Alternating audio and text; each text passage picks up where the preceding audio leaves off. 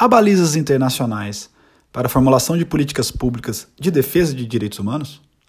Eu sou o professor Valdir Monteiro Oliveira Júnior, procurador da República. Em 1993, foi redigida a Declaração e Programa da Conferência Mundial dos Direitos Humanos de Viena, estabelecendo balizas para a formulação de políticas nacionais de direitos humanos.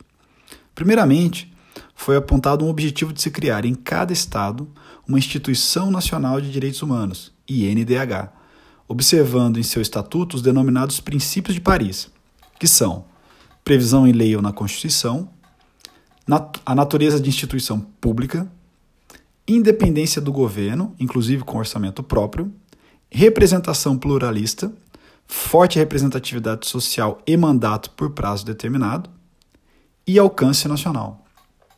Conforme maior ou menor aderência aos princípios de Paris, há diversos níveis de credenciamento da INDH perante o Alto Comissariado da ONU para os Direitos Humanos, o que permite o acesso à rede internacional de INDHs e, por consequência, um incremento na defesa dos direitos humanos.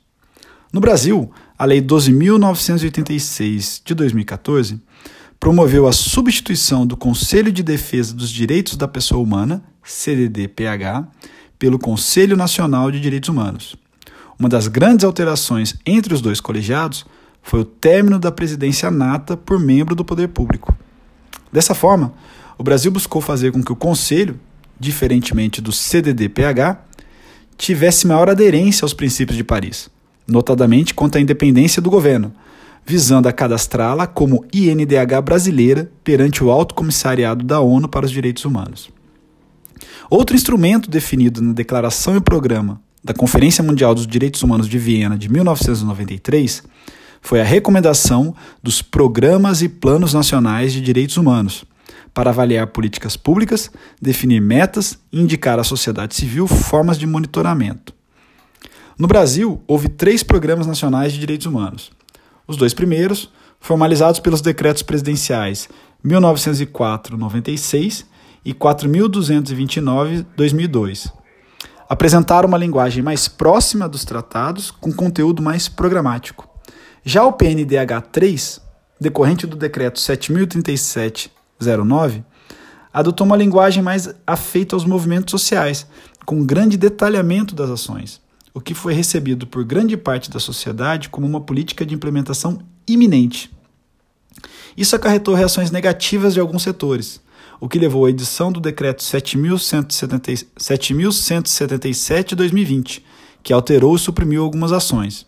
Por exemplo, de apoiar a aprovação do projeto de lei que descriminaliza o aborto, considerando a autonomia das mulheres para decidir sobre seus corpos, houve uma alteração para considerar o aborto como tema de saúde pública, com a garantia do acesso aos serviços de saúde. Isso levou o professor André de Carvalho Ramos à seguinte reflexão: esse recuo do governo federal demonstra que o tema de direitos humanos é extremamente polêmico em uma sociedade desigual como a brasileira, demonstrando que resta ainda um longo caminho para o estabelecimento de uma sociedade justa e plural, como prega o artigo 3 da Constituição Federal de 1988.